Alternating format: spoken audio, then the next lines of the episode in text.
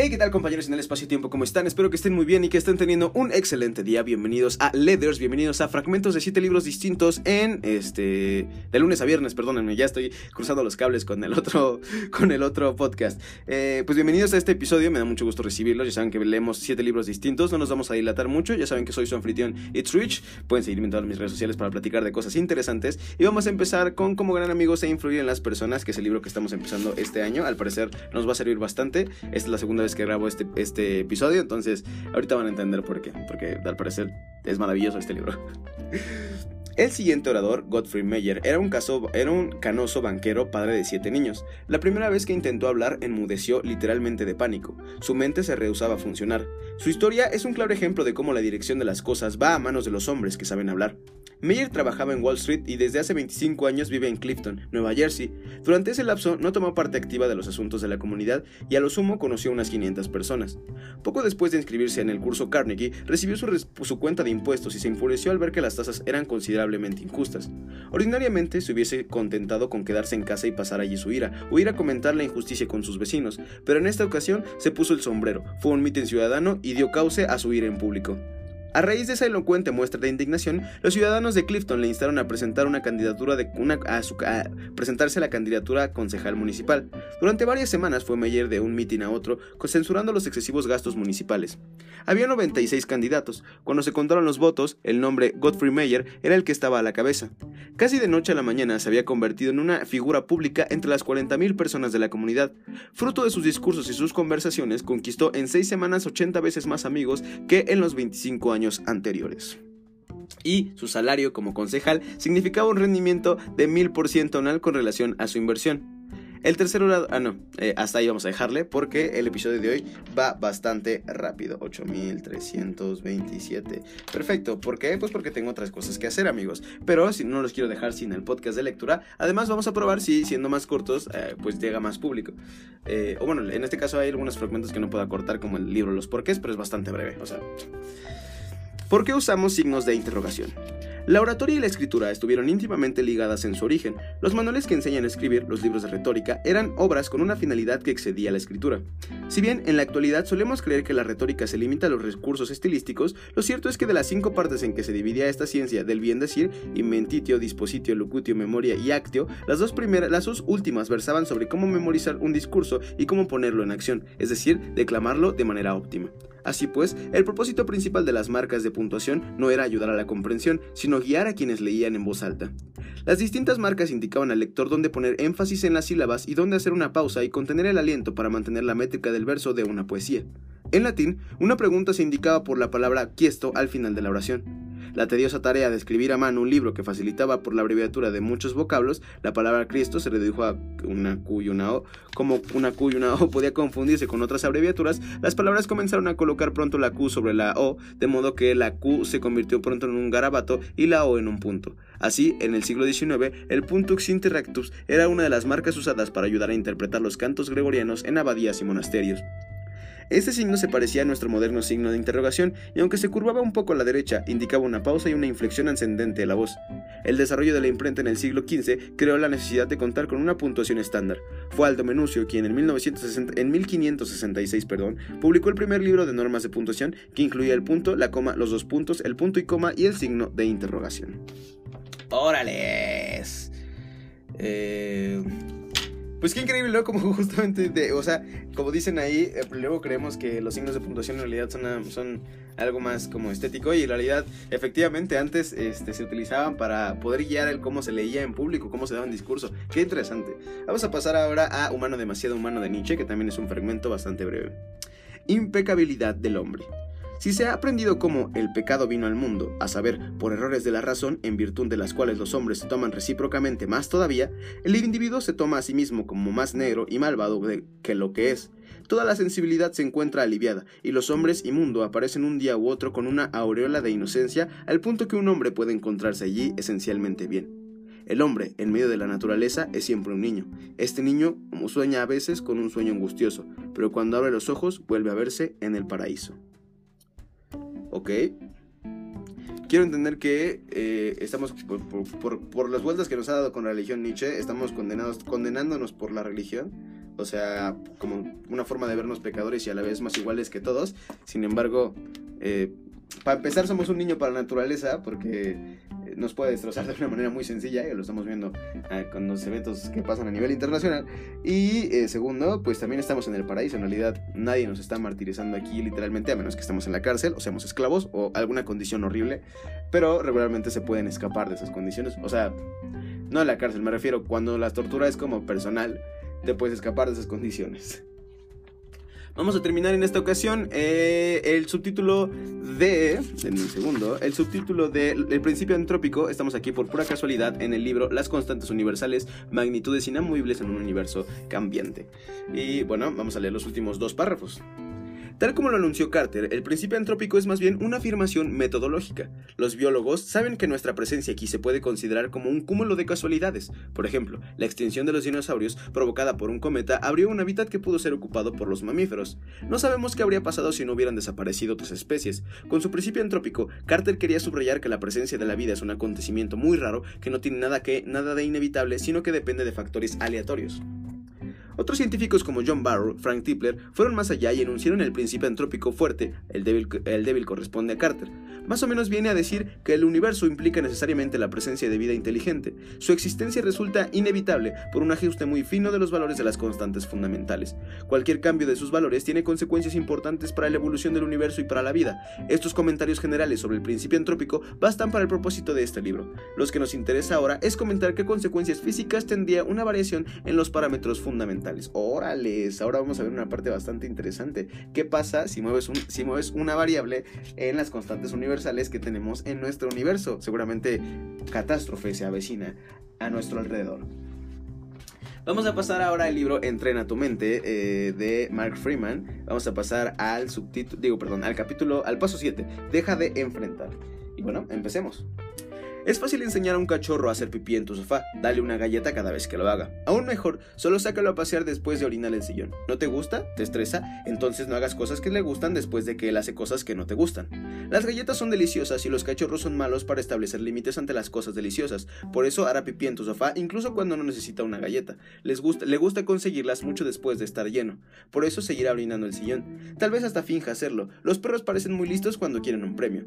Imagina que solo recompensas a tu cerebro con cosas que le gustan después de hacer cosas que no te gustan. Es exactamente lo que hacemos con comportamientos de enfrentamiento. Quizá te haga sentir bien, pero también enviar un mensaje muy claro a tu cerebro. Si sientes cosas que no te gustan, te dará algo que te gusta para deshacerte de esos sentimientos. Enfrentar convierte la infelicidad en y, a, la enfermedad en los requisitos a la felicidad y la salud. ¡Órales! Perfecto. Pues efectivamente, eso pasa cuando, bueno, eso pasa cuando entrenas a un perro para que haga cosas malas. Y tengo familiares que lo hacen así. Pero, eh, pues sí, efectivamente, cuando quieres, eh, ¿cómo explicarlo? Cuando condicionas a tu mente que se sienta mal primero para después hacerla sentir bien, definitivamente estás aprendiendo algo, un proceso que te hace estar enfermo de alguna manera. Eh, o que te condiciona a estar enfermo para estar bien. Vamos a pasar ahora a Escuelas Creativas de Ken Robinson, la revolución que está transformando la educación. Como Marcel Prensky y Jane McGonigal y otros eh, autores han demostrado de forma convincente, la dinámica y la estética de los juegos digitales pueden utilizarse con resultados impactantes para vigorizar y revitalizar el aprendizaje en la totalidad del plan de estudios. Por su parte, las tecnologías móviles también están llevando de la, la educación a poblaciones que antes no tenían acceso a ella, como zonas rurales de África, Australasia y América del Sur. Más adelante veremos cómo Silvana Gilberts ha utilizado mm, los mini ordenadores portátiles para avivar el interés por aprender de niños en barrios marginales de Buenos Aires. Los cambios no se restringen a la tecnología. A medida que el descontento se, extiende con los efectos leatérgicos de los exámenes normalizados, las escuelas y sus comunidades están empezando a reaccionar. Cada vez hay más padres que están tomando la iniciativa, preocupados por los efectos de la educación industrial sobre sus hijos, hay un movimiento aún incipiente pero importante a favor de la educación en casa y de la no escolarización. Más adelante hablaremos de Logan LePlante y de la educación en casa y de lo que la educación en casa ha significado para él. Sí, hasta ahí. Perfecto, muchachos. Pues eh, un pequeño fragmento de este libro, que de este yo creo que tenemos que leer un poco más por el contexto que tiene. Pero, pues sí, efectivamente, eh, continuamos viendo, como lo vimos en el episodio de ayer, cómo las tecnologías han revolucionado eh, la educación, aunque en esta ocasión citamos nada más como nombres, ¿no? Y dijimos, ah, esto y aquello, pero bueno, podemos ahí fijar una postura o, reflexionar un poco sobre la educación a través, eh, la educación en línea, eh, que cómo poder alcanzar a los niños de barrios marginales y también eh, cómo la no escolarización, perdón, o la no educación en las escuelas, sino la educación en casa, cómo, puedes, cómo puede eso revolucionar también la educación de manera personalizada y, y cómo podríamos capacitar a los padres para que hagan eso. Pero bueno, son, son cosas que, como les digo, eh, salen a partir de ahí y que podemos nosotros reflexionar en nuestro, en nuestro espacio personal. Ahora, por último, en el teteto de Platón, vamos a continuar y terminar con una página del mismo que ayer dejé medio pendiente. Dice. ¿Estarías también dispuesto a admitir que no es posible percibir por medio de una facultad lo que percibes mediante otra? Es decir, que no se puede percibir por medio de la vista lo que se percibe por medio del oído, sino que se puede percibir por medio del oído, ni, que se puede percibir por medio del oído lo que se percibe por medio de la vista. Naturalmente que sí. Por consiguiente, si pudieras pensar algo de ambas percepciones a la vez, no lo podrías percibir mediante, ningún, mediante uno ni otro órgano. No, desde luego.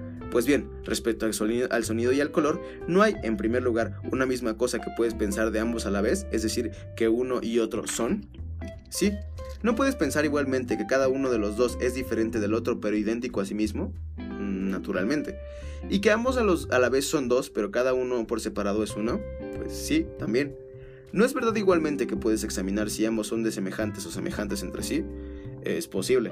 Entonces, ¿por medio de qué facultad puedes pensar todo esto acerca de los dos, ya que no puedes aprender lo que tienen en común ni por medio del oído ni de la vista? Tenemos, además, la siguiente prueba de lo que estamos diciendo. En el caso de que fueras de posible examinar si ambos son salados o no, es obvio que podrías decir con que lo examinas y evidentemente esto no sería ni la vista ni el oído, sino alguna otra cosa. Naturalmente, sería la facultad que opera por medio de la lengua, es decir, el gusto. 8327. Pero ¿quién soy yo para corregir estos hombres que se dedicaban a filosofar durante horas? Y yo nada más aquí leyendo libros. Pues eso chicos, hemos llegado al final, en el Teatro de Platón tuvimos la oportunidad de reflexionar acerca de nuestros sentidos y si efectivamente podían, por medio de qué, lo vamos a responder, no se preocupen, pero por medio de qué podemos eh, determinar caracterizar nuestros sentidos si no es por medio de nuestro saber y no por medio de ellos mismos. Son, ellos, son ellos a través de lo que olemos, pero no son ellos con lo que interpretamos ese, conocimiento. Entonces, pues bueno, eh, por eso empezamos o leíamos capítulos antes que el saber no es percepción. O tal vez sí, quién sabe. Ya iremos platicando, planteándolo más adelante. Listo, chicos, hemos terminado por el día de hoy. Eh, como, fueron, como vieron, fueron 10, 12 minutos, 13 minutos van a llegar. Eh, vamos a ver el resumen que hacemos siempre. Y bueno, me gustaría empezar a probar justamente cómo se, se, ve cuando los capítulos son más pequeños, igual y más gente se une, porque duran mucho menos. Eh, y bueno, en Como Gran Amigos y, e Influir sobre las Personas vimos el caso de Godfrey Meyer, que era un banquero, este que se empezó a implicar justamente en los problemas de su comunidad y de repente transformó su vida radicalmente debido a que asistió al curso de Dale Carnegie. Eh, y bueno, al parecer le fue bastante mejor, eh, tuvo un puesto político también. Qué increíble que la gente pueda transformar su vida. Esperemos que nosotros al rato también estemos o haciendo política o transformando nuestra vida. En el libro de los porqués vimos... Eh, porque usamos signos de interrogación y al parecer en, en, la antigüedad se utilizaban como marcas para poder dar un discurso correctamente. Hoy en día los utilizamos de manera ortográfica, pero también sirven para lo mismo. Este, úsenlos correctamente, chicos, por favor. En Humano demasiado humano de Nietzsche eh, leímos sobre la impecabilidad del hombre, cómo nosotros gracias a la religión nos martirizamos tal vez de más y en realidad estamos en el paraíso ya. en las constantes universales eh, eh, de Un paseo por el cosmos terminamos de leer el subtítulo El, principio antrópico, estamos aquí por casualidad. Y bueno, mencionando que justamente, pues, o bueno, reafirmando que estamos aquí por casualidad, los biólogos también lo saben. Sin embargo, pues son las condiciones de las constantes universales universales tenemos, lo que ha realizado que, pues sí, a lo largo de, muchos, de miles de millones de años, pueda existir vida por ciertas condiciones que suceden. Vamos a ver en los siguientes capítulos qué pasaría si hubiéramos movido algo de las constantes universales. En Entrena tu mente leímos un, bueno, empezamos más bien el capítulo Deja de enfrentar, justamente como eh, dando a entender que en el momento en el que nosotros eh, sentimos cosas malas y recompensamos a nuestro cerebro para que sienta cosas buenas, estamos condicionándonos a primero sentir algo malo y después para poder sentir algo bueno. En Escuelas Creativas de Ken Robinson eh, reafirmamos lo que estábamos leyendo acerca de las tecnologías, vimos cómo pues precisamente eh, la tecnología ha llevado pues ha llevado el alcance, ha llegado, bueno, ¿cómo se puede decir? Ha, ha maximizado el alcance de la educación al llevarla eh, a través de este, ordenadores portátiles a niños este, pues de, de, en este caso de algunas ciudades, y también como pues eh, la educación, la no escolarización puede transformar la vida de las personas, que al parecer son temas que vamos a tratar, perdón, un poco más adelante. y por último, en el Teteto de Platón, reflexionamos un poco sobre lo que, lo que entendemos de nuestros sentidos y cómo, mm, en, cómo percibimos cosas a través de ellos pero no podemos caracterizarlos por ellos mismos. Eh, tendríamos, tenemos que utilizar otra cosa, que en este caso es el saber, o el cerebro, o la mente, no sé qué nos digan después, pero pues es un poquito de lo que hemos estado reflexionando. Y hasta ahí, chicos. Eh, como saben, eh, estos libros, por ejemplo, yo los leo no porque quiera memorizar todo lo que hay en ellos, sino porque mm, nuestro cerebro funciona como un rompecabezas y, y en él nosotros vamos colocando piezas de diferentes cosas que aprendemos. Entonces, cuando uno tiene más referencias de diferentes cosas o áreas de la vida, puede crear mejores rompecabezas, puede tener una perspectiva mejor de la vida. Entonces es para ello que nos pueden servir el leer, bueno, en mi caso, y escuchar en su caso estos podcasts, porque eh, ustedes se llevan datos de diferentes, eh, ¿cómo se puede decir? De diferentes libros, de diferentes áreas, y pueden utilizarlos, ya sea para generar una conversación con la persona que les gusta o para eh, un trabajo personal, ¿saben? todos estos datos podrían resultar, no sé, inútiles si dices, oye, ¿para qué escucho un podcast de siete libros distintos? Pero en el momento en el que dices, bueno, es para ah, tener más referencias del mundo que me rodea y poder conocerlo y descubrirlo mejor que el parecer, bueno, a mi parecer también es, es una forma de conocer el mundo. Eh, y bueno, a mí me gusta pensar así que eh, no, no, nunca voy a memorizar todo lo que viene en estos libros, pero definitivamente algo me voy a llevar de ellos, o sea, algo sí me grabaré. Y además de eso, si algún día eh, estoy pensando, no sé, algo me provoca el hecho de que traiga de nuevo esta referencia, pues ya sé en dónde ir y buscarla. Entonces, pues eso chicos, poco más. Espero que tengan un excelente día, un excelente, pues ya el fin de semana, un excelente fin de semana desde ahorita. poco más, que se la pasen muy bien, que no tengan miedo a la guerra, que podamos empatizar un poco más como saben, con eh, la gente que la está pasando mal en, nuestras, eh, en nuestro alrededor. Y eso chicos, eh, ya saben que pueden encontrarme para platicar de cosas interesantes o pasarme alguna noticia por mis redes sociales. Estoy como ITT, Rich, is Rich en todas las redes sociales. En Facebook comparto memes, en Twitter comparto contenido político y noticioso, en Instagram contenido estético y de mi vida personal, en YouTube hago videos de cosas que me gustan, tengo otro podcast que, se llama Report en donde doy noticias sobre con perspectiva humana y finalmente, tengo una plataforma de desarrollo estudiantil y profesional en la cual impartimos un curso para elegir carrera universitaria y diseñar tu futuro profesional. Si quieres tomar una decisión correcta e informada, mándanos un mensajito justamente a las redes de University. University igual con doble T al final. University doble T y. y listo chicos, espero que tengan un excelente día. Ya saben que mi nombre es Rich y esto It's Leathers. Bye.